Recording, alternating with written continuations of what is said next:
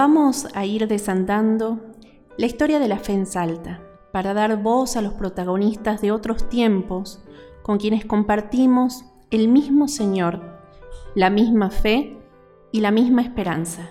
Mi nombre es Rosa Aramayo y los acompañaré por los caminos de la fe en la Iglesia de Salta. El Papa Francisco, en su exhortación apostólica sobre la alegría del Evangelio, nos animaba a despertar un nuevo fervor misionero, a salir, cada cristiano y cada comunidad discernirá cuál es el camino que el Señor le pide, pero todos somos invitados a aceptar este llamado.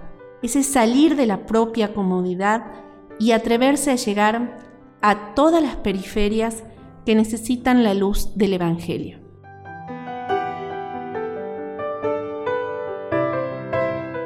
La historia que les voy a contar ocurrió hace muchísimos años en el Gran Chaco Hualamba y tiene como uno de sus protagonistas a don Pedro Ortiz de Zárate, quien nació allá en el año 1622 o quizás en el 1623, según otros historiadores, cuando la ciudad de Salta tenía 40 años de fundación. Él fue párroco en San Salvador de Jujuy y Pedro Ortiz de Zárate, aprovechando el clima favorable a la paz, organizó una misión hacia el Chaco Gualamba. Él era un hombre que se había casado y tenía dos hijos, pero había enviudado joven. Deja a los chicos al cuidado de su abuela, comienza a estudiar, es ordenado sacerdote y estuvo dos años en Humahuaca y luego en Jujuy. Fue un sacerdote que guiaba a su pueblo con amor y cercanía. Quería a las comunidades aborígenes a las que conocía. Él se preocupó por ellos, por su vida espiritual, por su salud, por sus creencias, los respetó y fue justo, quería la paz. Él organizó una misión que va a culminar en su martirio.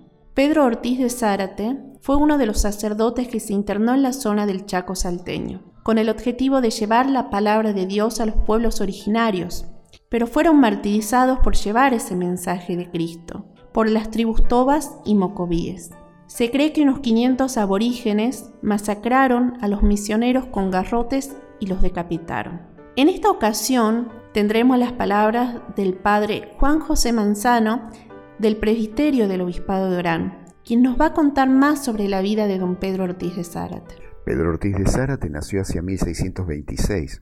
Su abuelo del mismo nombre fue uno de los fundadores de la presencia española en Jujuy, la región del noroeste argentino que hace frontera con Chile y Bolivia actualmente.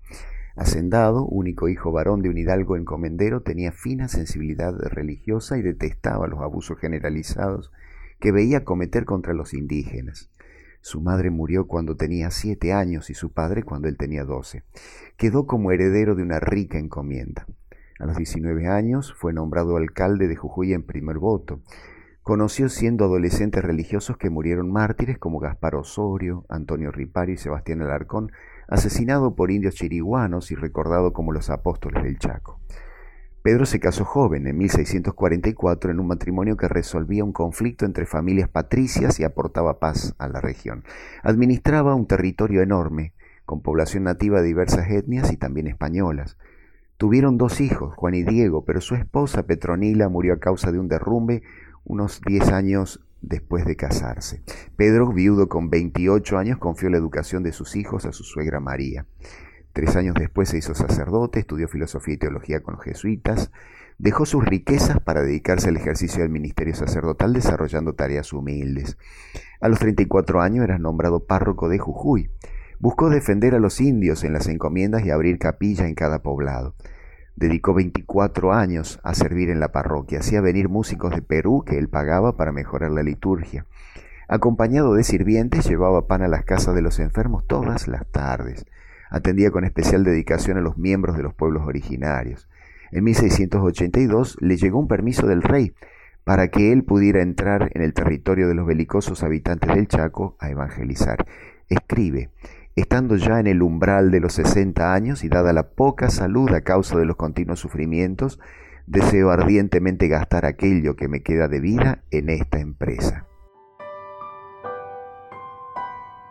Desde ya nos encomendamos a los mártires de Senta, quienes fueron beatificados el pasado 2 de julio para que nos guíen y nos protejan y cuiden esta iglesia peregrina en el norte salteño. Los invito a rezar conmigo. Dios y Padre nuestro, que enviaste a tus siervos, los sacerdotes misioneros, Pedro Ortiz de Zárate y Juan Antonio Solinas, junto con sus compañeros laicos, para que anunciaran el Evangelio en el norte de Salta y Jujuy, y dieran testimonio de fe, entregando sus propias vidas por el martirio. Escucha nuestras súplicas y concédenos que por la intercesión de estos testigos de tu amor seamos liberados de todo mal y podamos alcanzar la salvación, mientras esperamos con gozo poder venerarlos en los altares como ejemplos de la santidad de tu iglesia y generosos misioneros de tu palabra. Te lo pedimos por Cristo nuestro Señor. Amén.